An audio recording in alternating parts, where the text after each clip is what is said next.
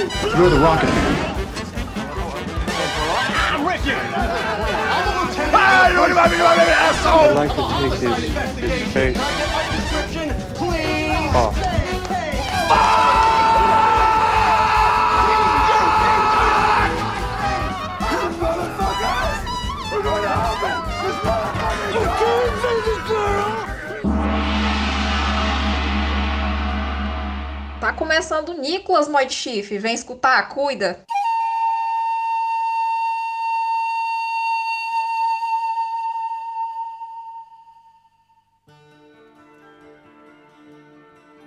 Bem-vindos ao Nicolas, a investigação aleatória e recorrente sobre a carreira do grande ator internacional Nicolas Cage, o aquele que não é um homem, mas uma lenda.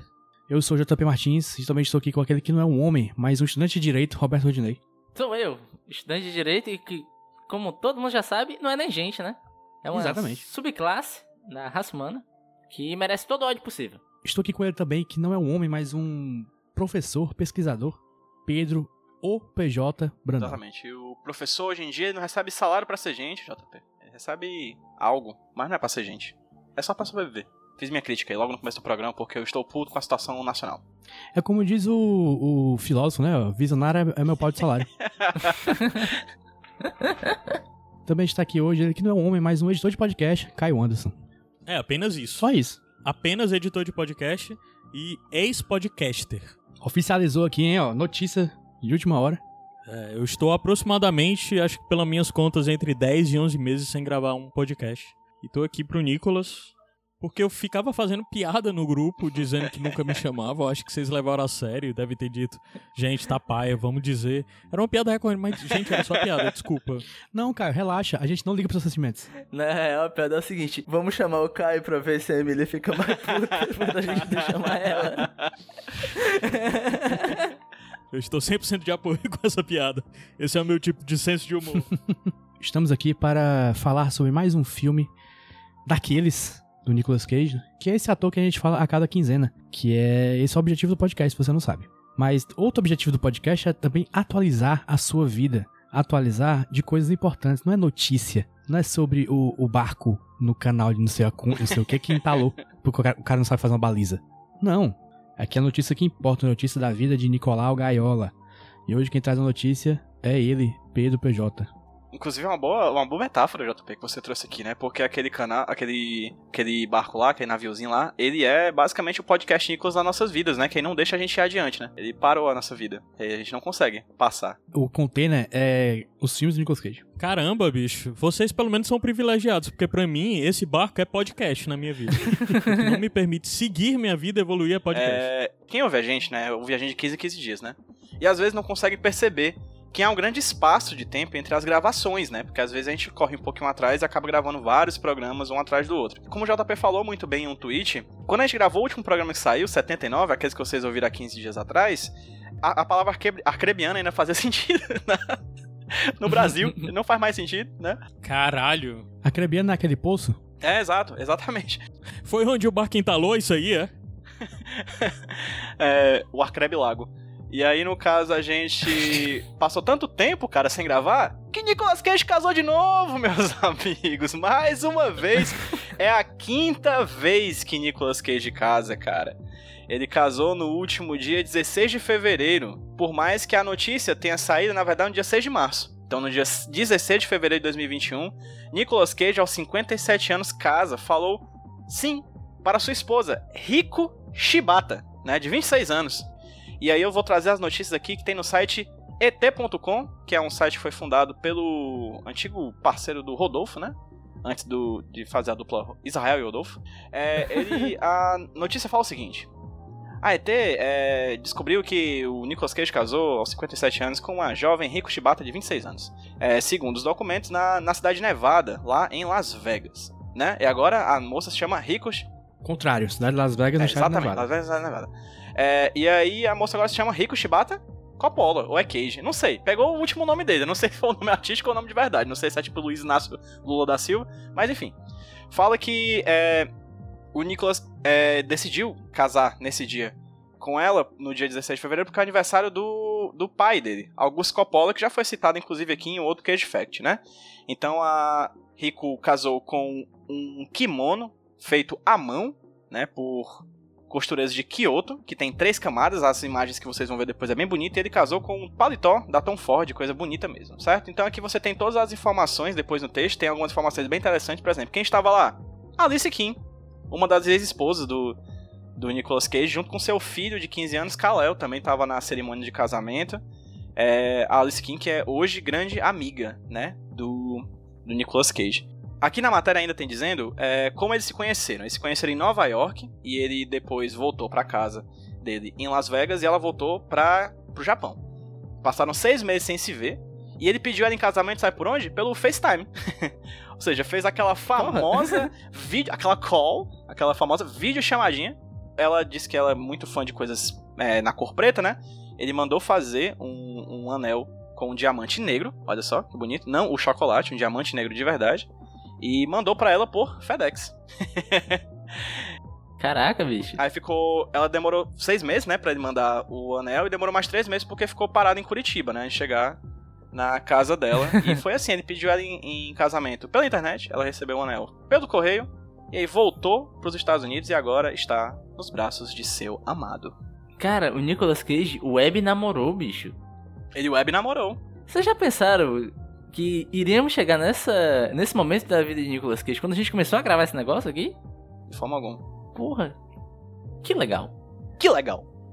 Esse aí, Web Namore. Web Namore, gostou demais.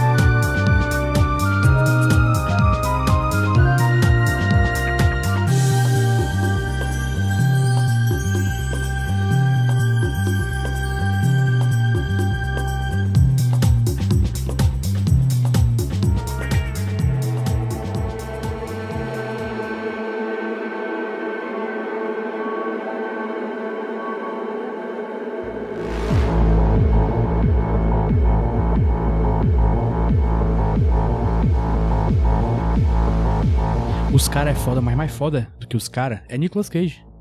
que fez o filme O Resgate, Stolen, filme de 2012, dirigido por Simon West, o mesmo diretor do clássico Conner.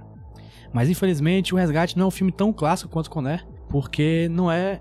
não tem um pingo do carisma que o filme Conner tem. Já começamos assim a, a, a discussão sobre o filme. A sinopse do filme é de que os produtores do filme viram é, Busca Implacável. Como é que é? Isso. Busca Implacável? Busca é isso o nome? Isso. Taken. É o Liam Neeson. Qual ano do Taken? Ah, vamos, vamos descobrir agora, porque eu, eu tenho Eu certeza que, que foi é- são verbos, né, no, no passado, né? O stolen, o taken. Ah. Dá pra ter já uma trope de cinema, deve ter lá naquele site que tem as tropes listadas, né? Pais, badass resgatando as filhas. O, o, o Taken, o, o Busca Implacável é de 2008. Então, com certeza, foi imitação. É, É. então é isso mesmo. Pois é, e aí os produtores viram esse filme e quiseram fazer um igual. Agora, mas aí é uma grande subversão, né? Enquanto o Taken é uma pessoa que é da lei, agora nós temos uma pessoa do crime.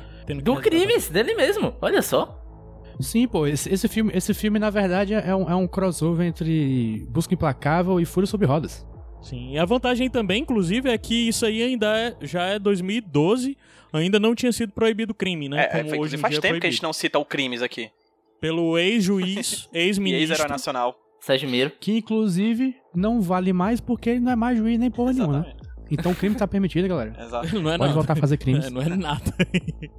Mas tal, tal como o Sérgio Moro, nós queremos aqui julgar sem nenhuma prova esse filme. Ah, ai, meu Deus. Eu quero começar. Eu quero começar com o meu amigo PJ Brandão, é, com impressões gerais dele sobre esse filme. Jota, eu tava. Eu dei play no filme, né? Eu consegui o filme e tudo mais, fui dar play no filme. Eu tava achando tudo meio ruim, tudo meio feio, assim.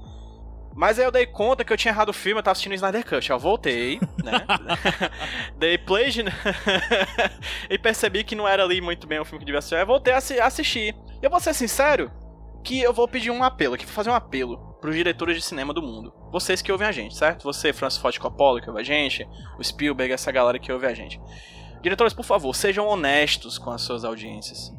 Se vocês forem fazer um filme mequetrefe, um filme ruim, não façam uma abertura legal, com uma trilha sonora boa, sabe? Porque isso acaba com a experiência. Eu achei a abertura massa. E eu gostei até do primeiro ato. Aí dá uma esperança boa de que o filme vai ser bom. Só que aí depois, só enganação, só tristeza, só agonia. É basicamente uma hora e meia de viver no Brasil. O que tu tá chamando da, da abertura? A cena do, do roubo? É, eu, gosto da- eu também gosto da, da cena do, do, do roubo, assim. Acho até, achei até legalzinho, legalzinho. Não achei ruim, não. Achei bem dirigida. Mas. pff, Depois é. É paia. Qualquer coisa. Rudney, o que, que você achou? Bom, eu queria dizer que eu não tenho provas que esse filme é ruim, mas eu tenho convicção. E pra mim isso é o suficiente. E, cara, é. É ruim, é ruim, vou logo deixando aqui, é ruim. Só que eu tinha esquecido o sabor de um filme medíocre. A gente vem de uma sequência, bicho, de umas paradas que machucam, cara. Machucou. É, então esse filme pra mim é um filme totalmente medíocre. Em quase nada que ele tenta, ele acerta com excelência. E no final, é uma experiência bem inodora, mas também insípida. Não obstante, incolor. Salobra. Salobra como a água de um poço arcrebiano. Caio Anderson, que, que você achou do filme? Tá bebendo água, fala da puta. Cara, eu vou minimamente defender na medida do possível. Serei eu a pessoa a defender esse filme. Porque, na verdade, eu acho que filmes têm que se propor a determinadas funções e eu acho que é o que esse se propõe, ele cumpre.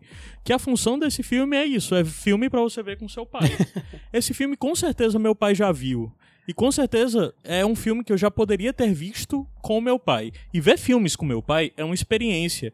Porque não necessariamente são os filmes que ele escolhe, mas a forma como eu os vejo. Então, no final das contas, não. Eu vou me, vou me contradizer e, na verdade, são os filmes que ele escolhe. Porque ele escolhe alguns filmes que eu vejo e digo, ai, cara, não vou mais ver esse filme, não, eu desisto. Mas eu volto daqui a dois, três meses e ele tá vendo aquele filme de novo, aí eu vejo a outra parte do filme que eu não vi. E esse é um filme que claramente eu teria visto em umas três partes diferentes com meu pai, sabe? Tipo, no decorrer assim. Esse é claramente, eu tenho certeza absoluta que meu pai já viu esse filme. Provavelmente eu já passei na sala e ele tava assistindo esse filme. Provavelmente esse é um dos filmes que ele faz ele olhar e pensar: ah, filme do Nicolas Cage, do Nicolas Cage, vou dar play. Nicolas Cage é bom, os filmes dele são bons. Então, assim, ele cumpre essa Caio, função. claramente é aquele meme do ela faz a montagem dela, né? Porque ele vê uma parte do filme, aí dois meses depois ele vê a outra parte, ele fez a montagem do filme. O filme na cabeça do Caio é único. Cara, mas tem muitos filmes que na minha vida são isso. Que eu vejo e digo, aí eu fico pensando, ah, filme tal, eu já vi. Aí eu paro pra pensar, eu vi esse filme de verdade ou eu vi esse filme com meu pai? Porque ver, ver filme com meu pai é sempre tal hora eu canso e levanto. Quando eu tô vendo só, eu vejo inteiro, mas com meu pai não. Eu vejo e fico esperando ele reassistir alguns tempos depois, né? Inclusive existe todo um processo de sentar pra dizer, ah, esse filme, aí tal hora ele vai dizer, ah, ele se toca e diz, ah, já me toquei, já sei qual é esse filme. Esse filme é que no final fulano de tal fez isso, isso e isso, aí acaba desse jeito.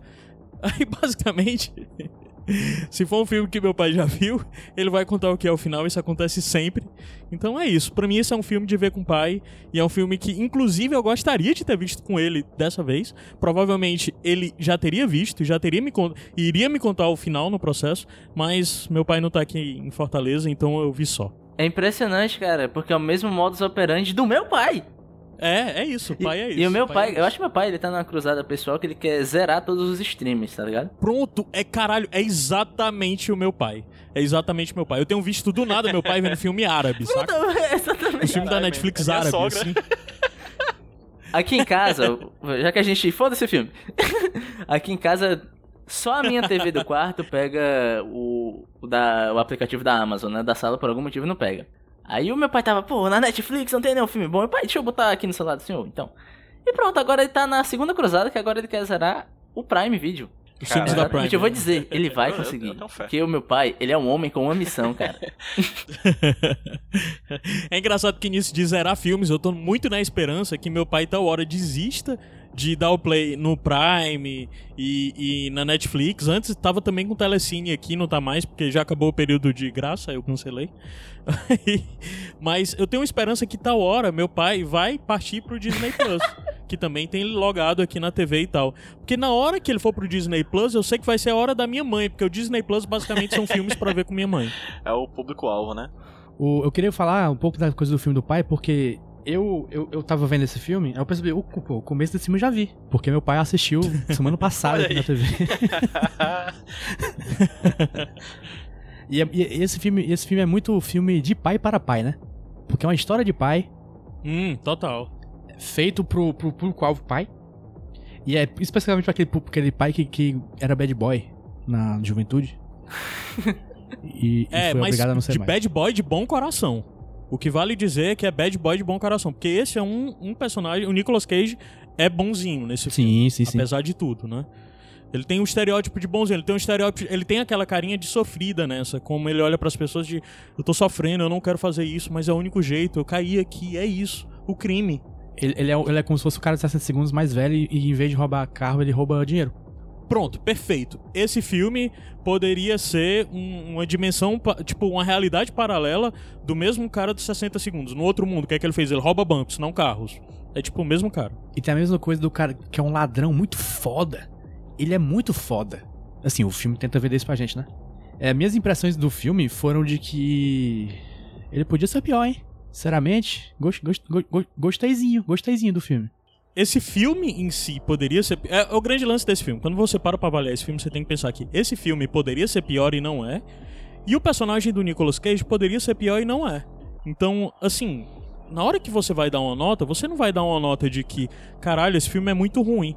É só. A nota tem que ser a partir do. Esse filme poderia ser muito pior e não é. Entendeu? Perfeitamente. Então eu acho que isso já coloca ele num É, local o local diferente. do esquecimento. Porque ele não é nem tão bom pra ser lembrado, nem tão ruim pra ser lembrado também. ele, é, ele é muito esquecível. Muito esquecível. É legal que você puxou a coisa que ele é esquecível, porque se eu for, por exemplo, que puxar defeitos do filme e qualidades do filme, eu não vou saber dizer o quê. Esqueci, não lembro mais. Porque assim, eu vou pensar aqui, fotografia. Tá, tinha, tinha fotografia, realmente teve algum diretor de fotografia nesse filme. É, roteiro. É, alguém escreveu. O quê? Não sei exatamente. Direção. qualidade, qual foi a qualidade? Não lembro. Direção, alguém dirigiu. Direção. É, o, o, o Nicolas Cage dirige carros, Não. realmente. Mas aí é que tá, eu acho que esse, esse filme inteiro, ele tá na linha do medíocre. E ele tá na linha do medíocre quase baixando pro ruim, sabe? Ele não baixou pro ruim, ao meu ver. Ele é um filme que inteiro ficou na linha do medíocre lá embaixo, o medíocre mais embaixo. E ele passa o filme todo nessa levada, assim. É literalmente um filme que você não vai escolher pra ver. Mas se tiver passando na TV você não tiver fazendo nada, você tá vendo lá e tal. E dessa forma de você ver em partes, e preferencialmente com seu pai, vai ser entretenimento de um momento, de uma tarde de domingo. É, é, é tipo, é tipo aluno, né, que chega na faculdade e diz qual é a média pra passar. A pessoa diz é 5. Aí, tipo, na primeira prova ele tira 4,9, na segunda ele tira 5,1. Porque ele só precisa disso, ele só precisa disso, ele só precisa disso pra passar. Nada mais, nada menos. Pois é, eu acho que tá faltando a gente falar do filme, né? Que a gente tava girando muito aqui, mas. Contextos. Quem puxa a sinopse aí? Eu acho, PJ, acho que tu devia puxar porque tu gostou do começo do é, filme, o, né? o começo do filme, é, o primeiro, no começo do filme a gente tá vendo o Nicolas Cage é, num furgão, junto com outros dois bandidos. E tem um terceiro bandido que tá liberando um código aí de um banco. Ele vai- eles vão roubar o banco. Um quarteto de caras vão roubar o banco, né? Três caras e uma mulher. Nicolas Cage é um deles. E o FBI tá só esperando ali na peinha, ó. Só, só ali, de olho, ó, na rabisaca ali, ó. Só esperando pra poder prender todo mundo com a mão na famosa massa. Aí eles, ele é pego, o Nicolas Cage, é, some com dinheiro, ele bota o dinheiro pra queimar depois, ele é preso, aí depois de oito anos ele é solto. Só que aí, a filha dele é sequestrada. Pelo um dos, pelo dos colegas dele que tentou assaltar o banco também. E que por causa de um acidente levou um tiro na perna, aquela coisa ali eu não consegui entender muito bem quem atirou na perna dele. Ele perde a perna, fica mal, porque é isso que acontece. O que importa é que o vilão culpa o Nicolas Cage. É, porque aí a gente já tem a primeira nota do nosso anti-herói Nicolas Cage que ele. É, roubar bancos, tudo bem. Mas matar pessoas não. Matar é paia. Sim, isso aí já, já entra uma questão, porque na verdade é a coisa que eu tinha falado antes de como nesse filme o Nicolas Cage ele é bom. Ele rouba bancos, ele faz essas coisas, mas ele não aceita, sei lá, agredir as pessoas. Tem a questão do que ele salva o carinha lá, que é o que gera toda essa confusão com o parceiro dele de crime. E depois, quando ele tá no estacionamento correndo e tal, tem uma mulher saindo da garagem e ele breca em cima dela porque não queria bater no carro dela, não queria machucar a mulher que tava dirigindo e tal. E no decorrer do filme a gente vai vendo que a única coisa que ele não quer fazer é machucar pessoas civis, normais. Mas se você for um policial, tá de boa. Policial você pode machucar tranquilamente. Que ele machuca vários dura- no decorrer desse filme, mas é porque é policial, tá tranquilo. Tá autorizado. E aí é isso. E aí o filme é basicamente. O primeiro ato do filme é esse assalto. Termina com um sequestro da filha dele por esse cara que tá há oito anos amargurado. E aí o resto do filme inteiro é basicamente Nicolas Cage tentando salvar a própria filha e fazendo outras coisas más. Assim. É basicamente isso o filme. É, e o cara tá tão obcecado num nível que ele parece a Sarah dentro da casa do Big Brother pensando sobre a Juliette.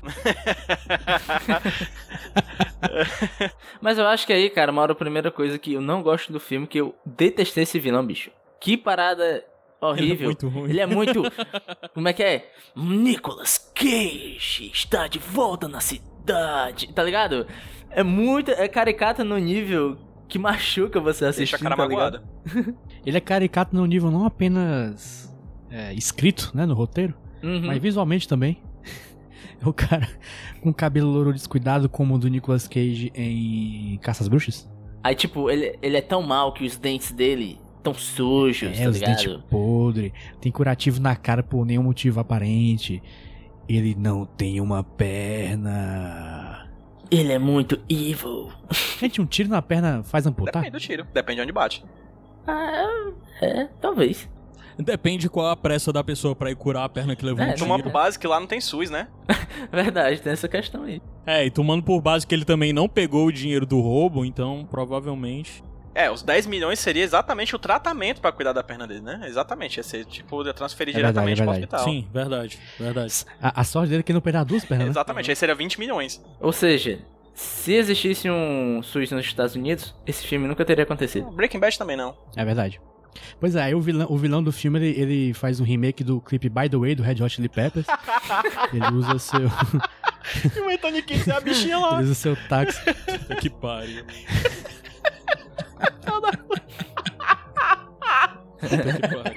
Eu não tava esperando por essa. Ou seja, ele usa seu táxi para sequestrar uma pessoa. Ele, inclusive, nesse, nesse filme, o vilão, que eu não lembro qual é o nome do ator e tal, mas é um cara que você já viu em vários outros filmes desses que você vê com seu pai. Mas ele, inclusive, parece um ex-guitarrista do Red Hot na década de 90. Inclusive, faltando uma perna. Seria facilmente um ex-guitarrista do Red Hot, que foram vários, tipo, uns 10 diferentes. Tal hora esse cara deve ter tocado junto com o Red Hot. Esse ator é o, é o Josh Lucas, que também é conhecido como aquele Sim, cara. Um dos, um dos É. aquele cara. É o, é o principal papel dele. Ele é um, da, ele é um dos aquele caras. Ele é um daqueles caras. O outra pessoa que é um aquele cara desse filme é o chefe lá, o cara do FBI, que é obcecado pelo Nicolas Cage, né? Pelo personagem do Nicolas Cage. Eu dei aquele cara, eu disse, "Ei, esse bicho é aquele cara, né? Aí eu lembrei. Ele é o cara do Fringe? Ele é aquele cara do Fringe ou não? É, É, né? aquele cara do Fringe. É, é, também. A moça também, que é a motorista, que dirige também. É a aquela mulher. Que você diz, é aquela menina lá. É muito doido que todo mundo nesse filme é obcecado pelo Nicolas Cage, né? O vilão é Nicolas Cage. Total, o cara. policial, Nicolas Cage. Tem um momento muito marcante, que é o do policial, na hora que ele prende o Nicolas Cage, que ele diz: Esse é o top 3 da minha vida. A primeira vez quando eu me casei, a segunda vez quando nasceram meus filhos gêmeos, e agora? Caraca, não é, bicho? É, um, é total Mariah Carey pro Eminem. Esse, esse, esse personagem específico, ele me lembra também o filme 60 Segundos, quando a gente tive- tínhamos o ator Delroy Lindo, é, esnobado pelo Oscar, que ele fez o policial que queria caçar o Nicolas Cage também, e que era o objetivo de vida dele, era prender o Nicolas Cage. Só que a diferença é que o Delroy Lindo é um ótimo ator. É, e ele tinha mais material. O personagem dele tinha um certo carisma, eles tinham uma relação. O desse aqui, ele é só um cara chato. No, no, no episódio de 60 Segundos eu lembro de, de, de, de, de, de falar sobre como eu gosto da, dos filmes que tem a relação policial-bandido, que eles meio que se odeiam, mas se ajudam. Nesse aqui também tem isso e é muito pai. E- Esse filme sofre Pois é. muito do síndrome que eu já falei, inclusive em outros podcasts que a gente gravou aqui, que é a síndrome da, da Zack Snyderização, né? Da coisa Zack, Zack Snyderização, que é a coisa que o filme não mostra as coisas, mas dizem as coisas, né? É o, é o, é o oposto do show don't tell, é tell don't show. Que todo mundo diz, caralho, esse bicho é muito foda. Esse cara rouba banco pra caralho, né? E aí eu me lembrei muito daquele famoso frame de um vídeo do daquele cara, o Toninho do Diabo, que é, se você fez pacto com o diabo, por que, que você é um fudido? E eu lembro, lembrei muito desse filme, porque o cara diz, tal momento tem um cara que diz, oh meu Deus, Nicolas Cage, você é o maior assaltante de banco dos Estados Unidos. Eu fico pensando, cara, todo assaltante de banco em filme é fudido, né? A galera realmente rouba banco pra ter vício, é porque é viciado, assim. Porque a galera não fica bem de dinheiro. Não fica bem nunca. E é tipo, ele é só um cara qualquer, não fica na cara que ele é um cara incrível, inteligentíssimo.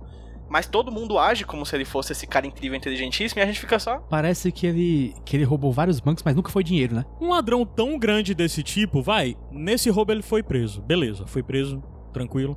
Sai, o cara sequestra a filha e pede dinheiro de resgate.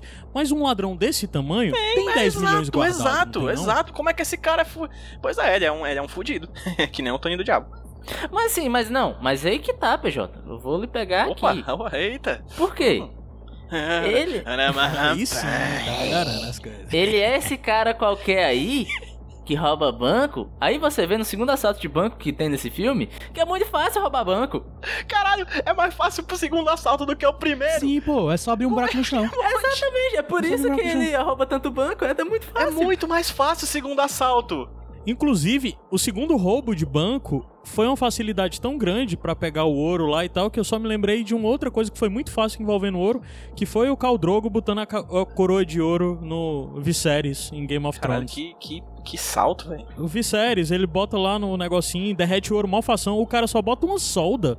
E a solda fura a terra, fura o concreto, fura o ouro, derrete todo o ouro, ele colhe o ouro lá quando tá caindo na água, que cai na água e já esfria automaticamente, que a mulher já consegue pegar na mão e guardar na bolsa. Não, o cara derrete quilos de ouro, cara. Literalmente quilos. Sim. Cara, imagina o calor que tava aquele, aquele buraco lá que eles estavam. Se eles tivessem pensado isso daqui dois minutinhos ali pra fazer o primeiro assalto, eles tinham roubado aquele ouro inteiro no primeiro assalto e eles estavam agora nas Bahamas, assim. Tipo, muito mais fácil.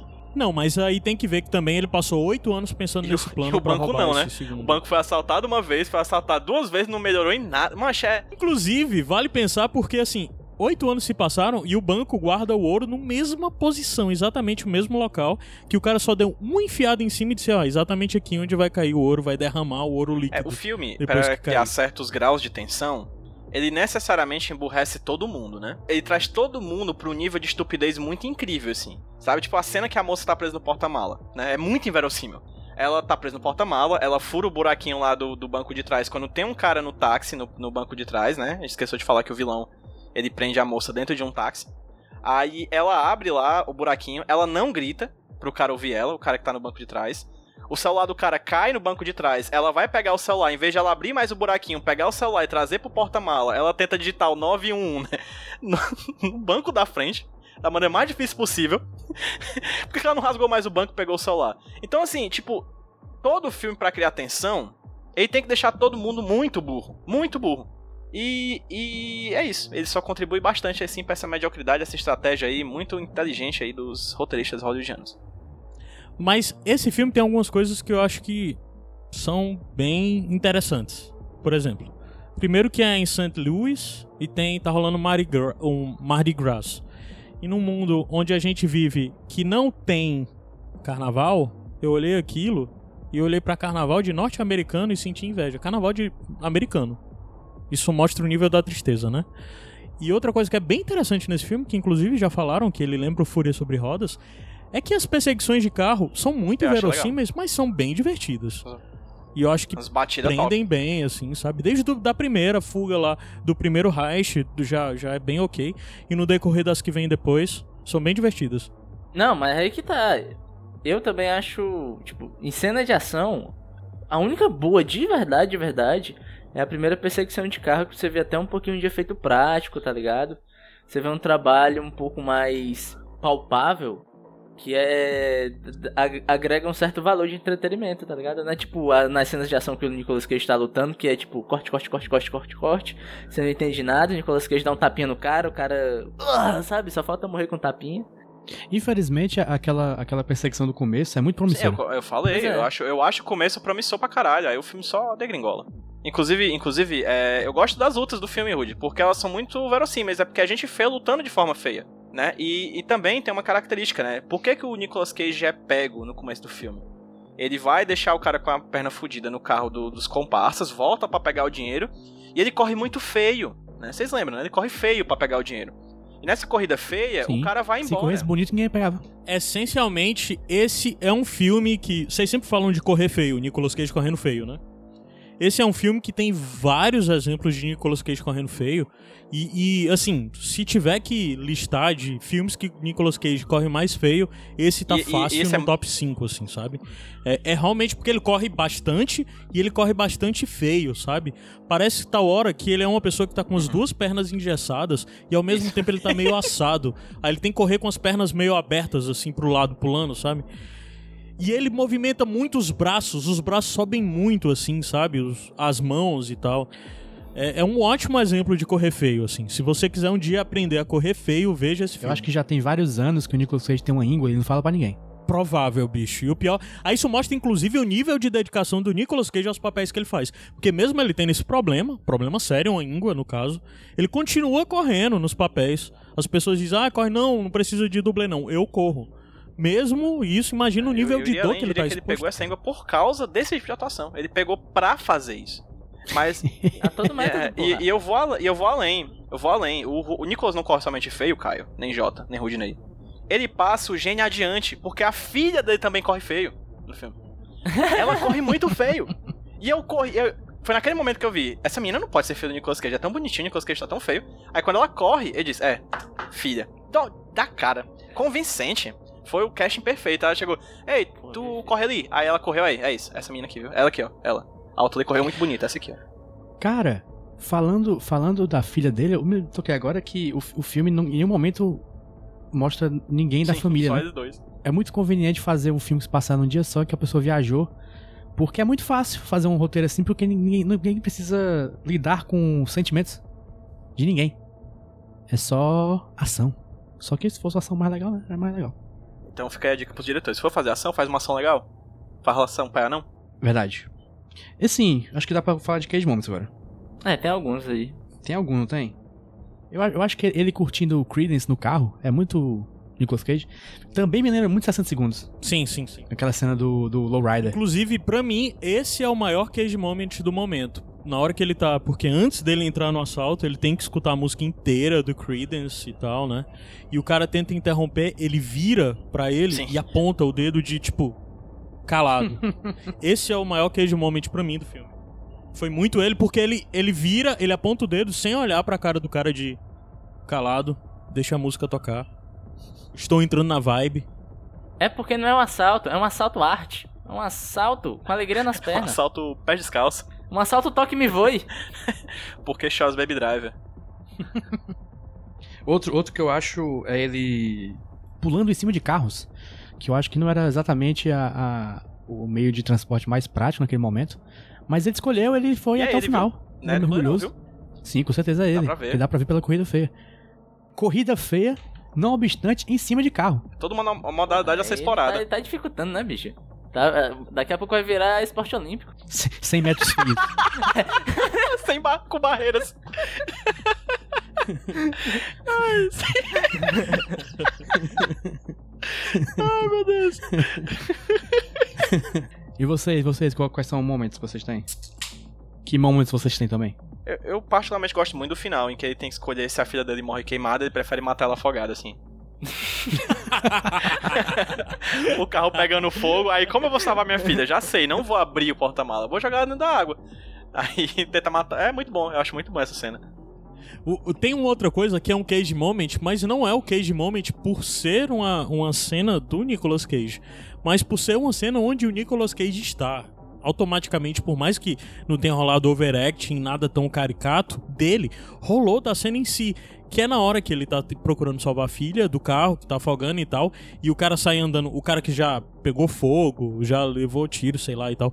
Aparece o take das pernas dele andando e depois só aparece o Nicolas Cage tentando abrir e ele pulando de dentro d'água. Ele já entrou dentro d'água, ele tá com metade da cara queimada, ele tá sem camisa.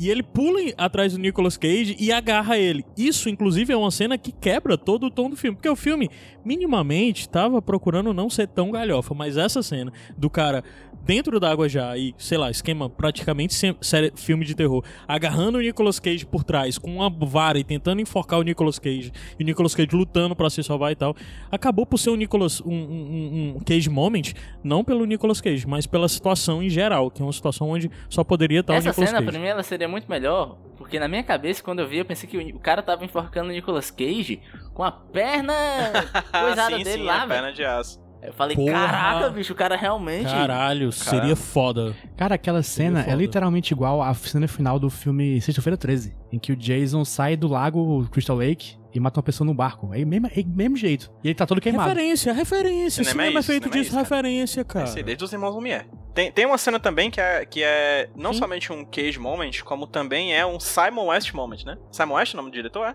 Que Simon é o West. momento que Nicolas Cage entra no carro com um ursinho de pelúcia, né? Que inclusive, vale dizer que dirigiu é, o- os. Como é o nome? Expendables. Ah, o 2, ele dirigiu o 2. E aí Pronto, tem essa cena em que ele dois, entra vai. no carro com aquele cara, né? E aquele outro cara também, que tem um outro cara, aquele outro cara dirigindo.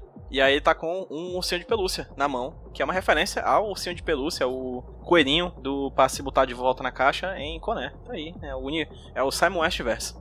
Muitos ursinhos. Eu gosto, eu gosto da cena que tem os dois aqueles caras no finalzinho, no finalzinho, que eles estão curiando o Nicolas Cage, investigando pra ver se ele ainda tá com ouro, pra ver se podem prender ele.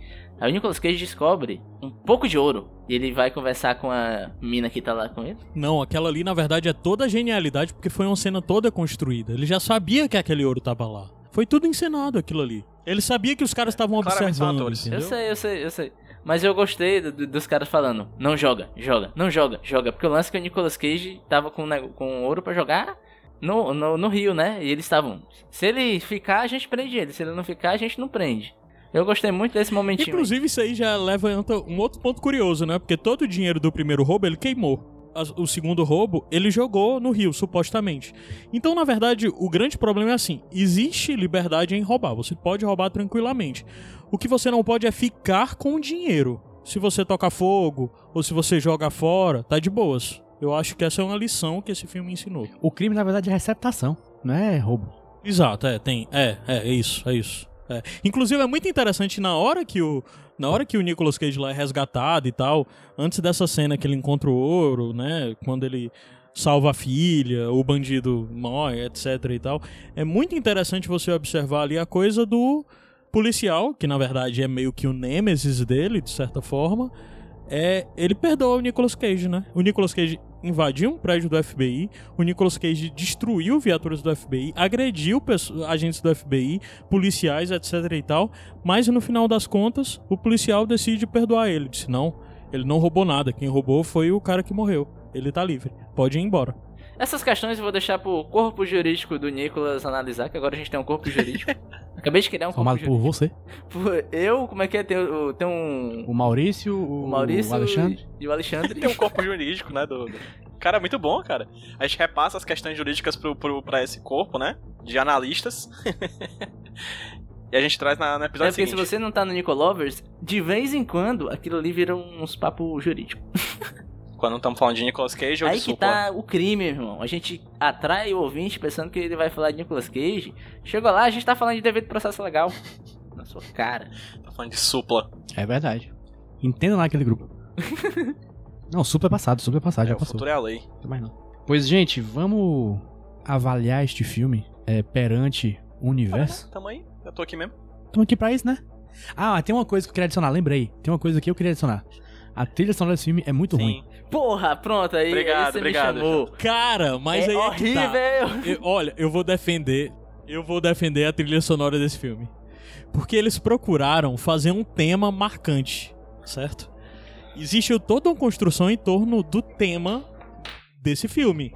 É muito a coisa de alguém que tá pensando: hum, eu acho que esse personagem rende mais filmes. Vamos investir, vamos ter um tema pra esse personagem. Eles procuraram fazer isso. E se você escutar bem o tema principal do filme, que fica tocando no decorrer do filme infinitamente, em várias versões diferentes.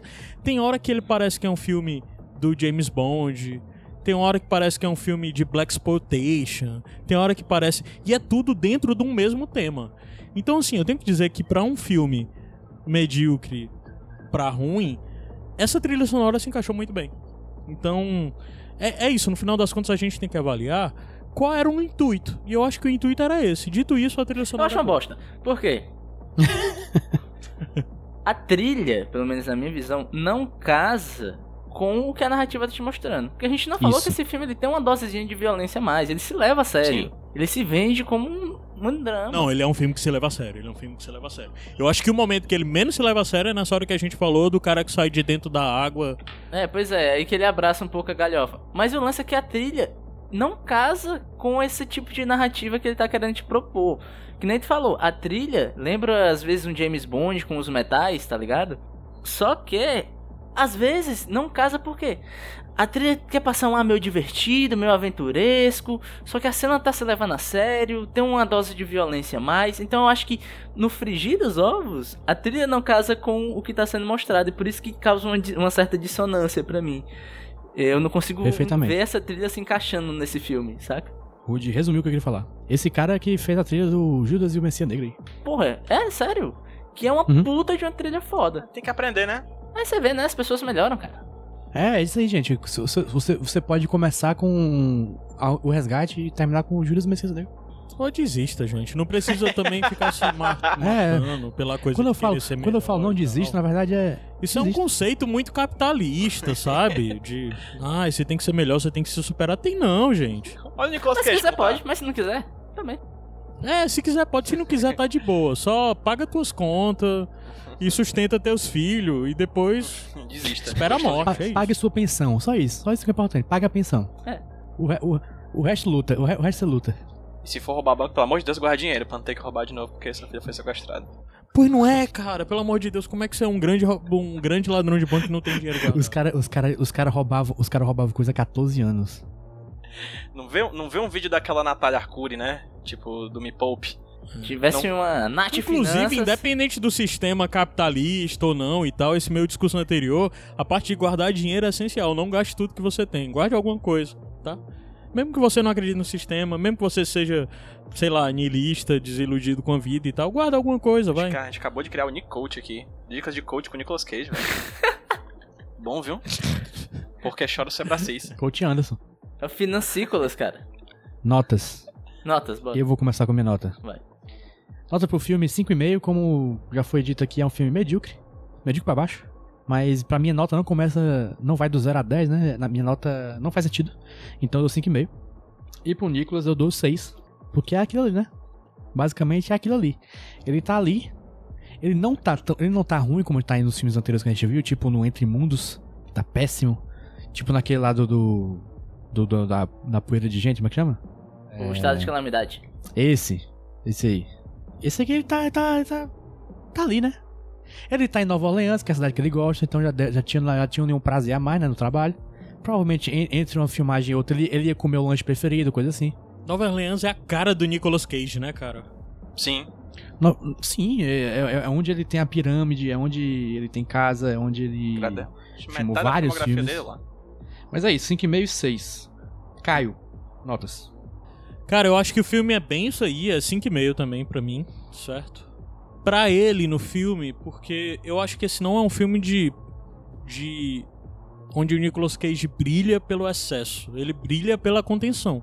Porque ele tá muito bem dentro do papel, inclusive ele explora muito bem o Nicolas Cage triste, ressentido, o homem que só teve essa opção e que quer ser alguém certo. Alguém correto, sabe? E quando ele tá com a cara de Pokémon fudido, de triste pra caralho, é muito bom, saca?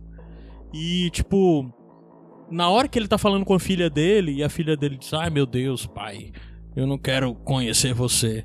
Ai meu pai, você é um bandido. E ele tá se justificando com um texto ridículo, muito ruim sobre como a vida foi cruel e por que ele caiu nesse caminho e tal. Pra mim, é um bom momento de Nicolas Cage triste, é sentido. Então, assim, eu dou um 6,5, até, vai, 6,8, porque eu acho que é um- uma oportunidade da gente ver o Nicolas Cage contido, é, que é um cara que resolve as coisas, um cara que faz tudo que tem que ser feito e ele não tá tão apagado, mas ele não, sei lá, não brilha tanto, mas cumpriu o papel, 6.8 pra mim. Acho que brilhar é uma palavra muito forte, porque brilhar, brilhar ele não Ele, brilhou. né? ele, ele pisca. É um brilhinho, um brilhinho. ele assim. emite uma- um certo grau de luz. Aí é que tá. Esse é um papel que, ao, quando eu assisti, eu pensei, caralho, esse é um papel pro Nicolas Cage. No decorrer do filme, eu comecei a dizer, poderia não ser o Nicolas Cage nesse papel, Podia mas o, o Nicolas Cage nesse papel tá legal, tá legal, entendeu? Então por isso que, ao meu ver, ele superou a média, conseguiu ser um pouquinho o Nicolas Cage dentro lá, e eu acho que ele tem o mérito dele, isso tem que ser levado em consideração. Por isso, essa é a minha Boa. nota. Rude. Cara, eu vou dar 4,5 pro filme. Ele é um filme bem esquecível, mas que, veja só, não ofende. O que, nesse ano, eu já tô aceitando como uma vitória. Ah, enfim. Mas assim, é- o filme ele não se conversa direito, o tom do filme eu acho muito inconstante. Tem também um- uma coisa que eu não falei. No final parece que a, a filha dele falou, ok pai, somos mega família agora, né? Sim. Eu achei muito forçado. Família, Caraca, família fuck yeah. gente, eu percebi agora. O final desse filme é igual ao final de 60 segundos. É um remake. É um remake. É, pois é, isso só fortalece a ideia de que, na verdade, esse cara é o mesmo personagem do, Nico, do, do Nicolas Cage nos 60 segundos, mas uma dimensão paralela, né? Isso, onde ele se divorciou da Angelina Jolie. Não é na mesma dimensão, ele não se divorciou. Existem dois Nicolas... dimensão paralela, multiverso. É, Nicolas Cage é o É Mephisto. Homem-Aranha. Multiverso da loucura. Sim, inclusive existe nesse multiverso também o Nicolas Cage como um Superman. O Isso. que nós queremos. Mas, cara, pra mim é isso. É um filme. Qualquer coisa. Mas que daí, se tiver passando na TV, senta e assiste, você não, não vai te ferir tanto, não. Pro Nicolas Cage, eu, cara, eu tô muito curioso pra gente voltar nos anos 90, porque eu tô muito curioso pra ver filmes de ação bons com o Nicolas Cage. Ver se existe mesmo, saca? Peraí, peraí, não, não pergunte se existe não, porque a gente já viu alguns, hein, Rude? Não, mas bons. Outra fácil, Rude, vai tomar no cu, Rude. Ah, ok, beleza. 60 segundos, Rude. Não, ok, mas tipo, falando de ação com Quando é, carro. Woody? é, Quando de é? ação com carro. Tô falando aqui, ó, Nicolas Cage trocando soquinho, cara. A gente já viu vários filmes como esses aqui e, cara, ele não funciona pra isso mais, tá ligado? Eu, que- eu quero muito ver, sei lá, um Conner ou a Rocha pra ver se ele realmente mandava bem ou se é. É, pra- ou se ele. Pra ver se ele é a rocha. A rocha. Rapaz, a ou, ou se é miragem de minha memória. Porque até agora eu acho que o único bom mesmo assim é que nem o JP me alertou, ou a outra face, né?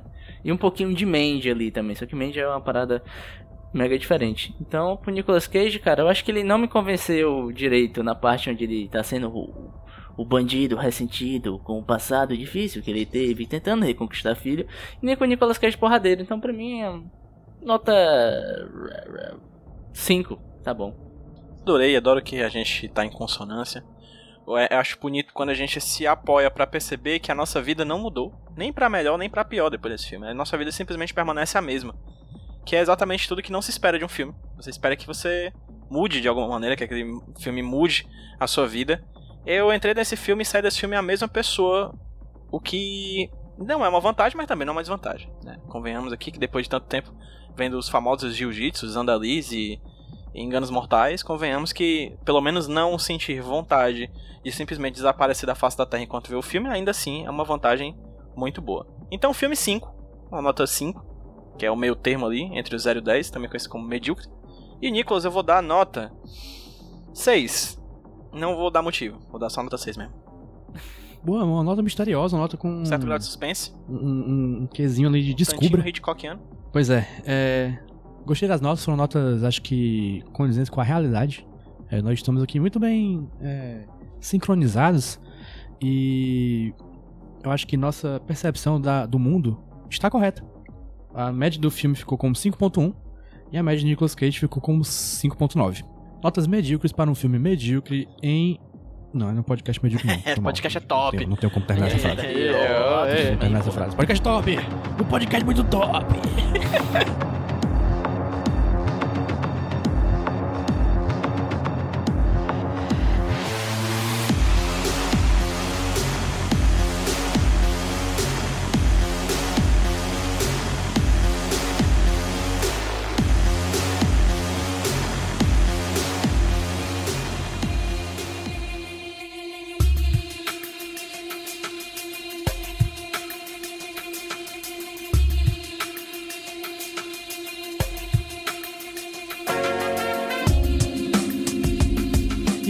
para o nosso quadro mais querido por alguém. Não sei se alguém já falou sabe, a opinião de quadro mais querido ou não.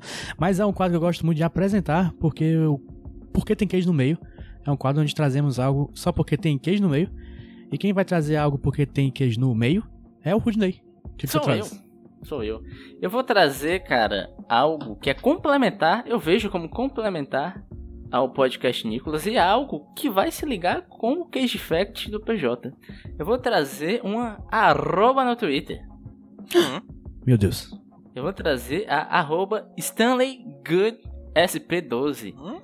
Que o nome dele, que talvez você já descubra sobre o que, que é, é o novo Chama Nick News. Quê? É um, é um perfil do Twitter é, dedicado a compartilhar notícias de Nicolas Cage. Eu sigo esse, esse perfil há muito tempo. É, ele é muito bom que ele compartilha notícias. Foi lá que eu descobri, e é que minha conexão com o Cage Fact, do casamento de Nicolas Cage que ele, que ele compartilhou lá, esse moço. E eu gosto da bio dele que tem o seguinte, ó. Nicolas Cage, good or bad? A challenge certainly, but not unsolvable. Entendeu? Entendeu meu inglês aí Bom, viu? Eu acho que, eu acho que essa, essa frase é do community, inclusive. Eu acho que é. O perfil, a foto de perfil dele é, é o, o Nicolas Cage disfarçado, muito bom. Isso, é o Nicolas Cage do Ludmilla 3. Ludmilla 3. É muito boa. Deu para entender o teu inglês. Não é como se, tipo, tu tivesse feito intercâmbio no Canadá, mas... Eu ok. fiz intercâmbio no Maracanã. No No Canadá. Maracanã. Americano.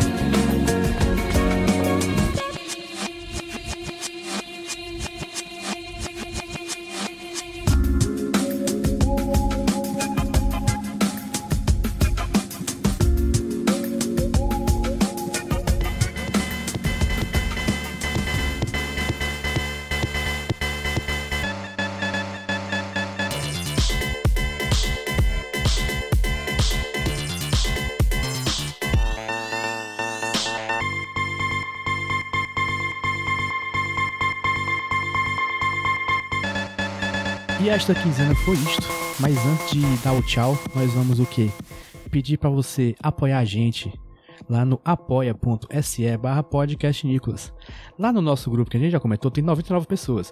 No nosso apoia-se tem bem menos que isso a gente apoiando. Então, se você quiser dar dinheiro pra gente por algum motivo, porque você gosta da gente, acha a gente bonito, gosta da nossa voz, é, gosta de- da edição do Rude, gosta do PJ da- fazendo piadas datadas, gosta de mim por minha pessoa muito agradável, vá lá, apoia.se barra podcast Nicolas e deixe lá seu realzinho, que ele será muito bem usado, já que ninguém aqui é pago por porra nenhuma. E além disso, também entra no nosso grupo de ouvintes, como já falamos, t.me barra Nicolovers, onde falamos de jogos de azar e outros assuntos. É, me siga lá em Jumbo Paulo no Twitter e Jumbo Paulo no Instagram. Siga o podcast Nicolas no Twitter e no Instagram também. Aquela velha frase que o PJ ama. É, nó- como é que é? Uma das nossas. uma dessas redes nós não usamos muito, mas você tem que seguir ambas para descobrir qual. PJ, já, jabare-se. Já, Já falou tudo que eu falo, cara. Não precisa- Vai, só- vai, segue lá no HQ Sem Roteiro. HQ Sem Roteiro, arroba HQ Sem Roteiro nas redes sociais. Meu podcast sobre quadrinho, que é o podcast que eu faço quando eu não tô falando sobre Nicolas Cage. E o teu pessoal, qual é? Arroba Pedro PJ Brandão. Vai lá pra, faz, pra ver piadas de péssima qualidade. E eu sem vergonhamente torcendo para a Juliette, campeã do BBB 2021. Mas você não precisa seguir o PJ no, no Twitter, porque ele já vai aparecer na sua timeline, porque ele irrita o tempo todo, tá lá. Ai, porque o canal de Suez, piada, aí pronto, 500 RT. Ai, porque Matrix, pá, por causa de RT. Porque eu caguei, É tá, foda, 50 foda, O cara é mil. Normal, foda, normal. os os cara- o, cara, o, cara, o, cara, o cara é pop, o cara é pop, o cara é pop. Rudney, você não é tão pop, né? Cara, eu tive um tweet com 20 curtidas, eu me senti Caralho, muito subcelebridade, brother. Eu fiquei com vontade de botar aquela fotinha do, do, do Porta dos Fundos do com a Xuxa, tá ligado? Sim. O que é que vocês estão fazendo aqui? O que é que essa gente toda aqui, né? É, fiz uma piada com essa Safadão, que pra mim ele tá a cara do Jimmy Fellow com o João Inácio Júnior. É verdade. Verdade. Porra, foi bom, foi bom esse teu tweet. Eu vou aqui dar RT também acho. pra contribuir com o colega aqui, peraí. Foi bom, foi Vai bom. lá, fala aí. É o Safadão harmonizado. Porra, agora que o PJ vai dar RT. Vai, vai é ter outro 25 rolê. likes, viu, bicho? Agora sim. Porra, certeza. 25, 27, por aí, garantido. Mas 5 ou 6, 7, talvez até uns 9. Nove, rola caraca, fácil. eu vou ficar até sem jeito. Mas é isso, arroba Rudilone, me siga lá. Caio Anderson. Cara, eu sou alguém que produz podcast há muitos anos, mas nesse momento eu só sou editor. Eu não tenho mais gravado nada. Mas se de alguma forma você tiver interesse de ver minhas coisas, procura em Twitter ou Instagram, arroba CaioA. Mas o meu recado mais essencial é que eu não sou mais o diretor responsável, mas acompanhe tudo que a RIPA faz. É, a RIP é a Rede Iradex de Podcasts Associados. Podcast não, de produções associadas. e a gente tem várias pessoas produzindo vários podcasts diferentes. No momento eu não tenho feito nada, mas quem sabe quando esse podcast sair eu já voltei a fazer. Improvável, mas nunca se sabe. Mas de todo jeito acompanhe, porque ne- além do Nicolas, a gente tem um HQ sem roteiro. A gente tem vários podcasts que às vezes parece que estão parados, mas não estão parados. Aparece da hora como o Aos 30, o Mercúrio Retrógrado, ah, o Iradex podcast, que é onde você me encontra mais facilmente. Como Sete Reinos, que é um podcast que está em ato, mas facilmente, em algum momento, quando o Jorge Martin decidir voltar a fazer alguma coisa, ele vai reativar, que é um podcast sobre Game of Thrones, no geral. Então, o mais importante é, da minha participação aqui, só reforçar a coisa de acessem iradex.net. Sigam o Iradex nas redes sociais. E no Twitter é iradex, no Instagram é iradexnet. Se você fizer isso, você já me faz uma pessoa feliz. Ou, tipo, minimamente menos Caio. triste. Se o jogo lá do que tem o George Martin no meio da From Software sair, tiver Senhor, o Senhor dos Anéis, ó. Game of Thrones, vocês vão jogar joguinho também lá no Sete Reinos? Cara, provavelmente eu não jogarei, mas já fica o convite pra Oi? você, meu amigo Roberto Rudinei. Está aberto pra vivo, você viu? gravar e publicar dentro dos Sete Reinos. Caralho. Não esperava por essa, hein? Eu mesmo não, mas eu vou estar lançando o meu podcast novo com o Gabriel. Já deve estar aí no seu feed. Procura Matutano, segunda temporada, sobre David Fincher. Que é um outro podcast da RIPA, já tem preview lá, já tem coisas, assinem o Matutando. Nós temos muitos podcasts, sigam, acompanhem tudo, por favor. iradex.net e nas redes sociais iradexnet e no Instagram e no Twitter iradex. Pois é, e assim como a Ripa tem muito podcast, Nicolas Cage tem muito filme. E pra escolher melhor, nós vamos sortear um. Que hoje quem vai sortear, quem não sorteia há muito tempo, é Roberto Rudinei, porque ele tava com saudade da, do- da adrenalina do sorteio do, do filme da próxima quinzena do podcast Nicolas. Rudinei, por favor. Ah, pronto, pronto, Qual é? pronto. Opa, Caraca, e- e- caraca! Pela primeira vez, um filme que eu de verdade queria ver aqui, cara. Não vai ser Opa. obrigação, eu tô emocionado. A gente vai ver Joe, de Opa! 2013. Que Ok. Nicolas, que Nicolas Cage interpreta Joe, Joe de Boa. 2013. dirigido dirigido por David Gordon Green e o nome original é Joe também. Esse eu tava animado pra ver. Bora, bora ver, né? Tamo aí, né? Joe. É, Que eu, é eu, esse eu- Ah, esse É, disse que é bom. Esse, esse parece bom, de verdade. Que filme bom. Enfim, Vocês querem terminar com, com referências ao podcast e só que batendo Nicolas Cage no meio? para ali, crack. Pai Pip de Crack. Ator pornô. General da Ativa. É, presidente, por que a sua esposa Michelle recebeu 89 mil reais de Fabrício Queiroz? 89 mil reais. Parte terminal do aparelho Fabrício digestivo.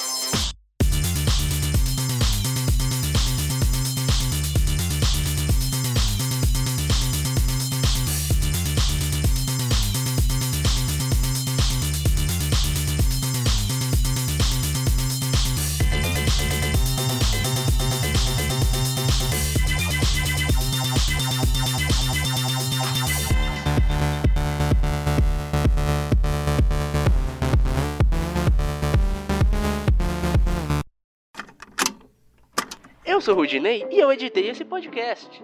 Eu sou o JP e eu sonorizei ele. Você pode ajudar o Nicolas compartilhando com seus amigos. E dando 5 estrelinhas no iTunes. Ajuda a gente, por favor. Deixe o seu recado depois do bip. Tchau!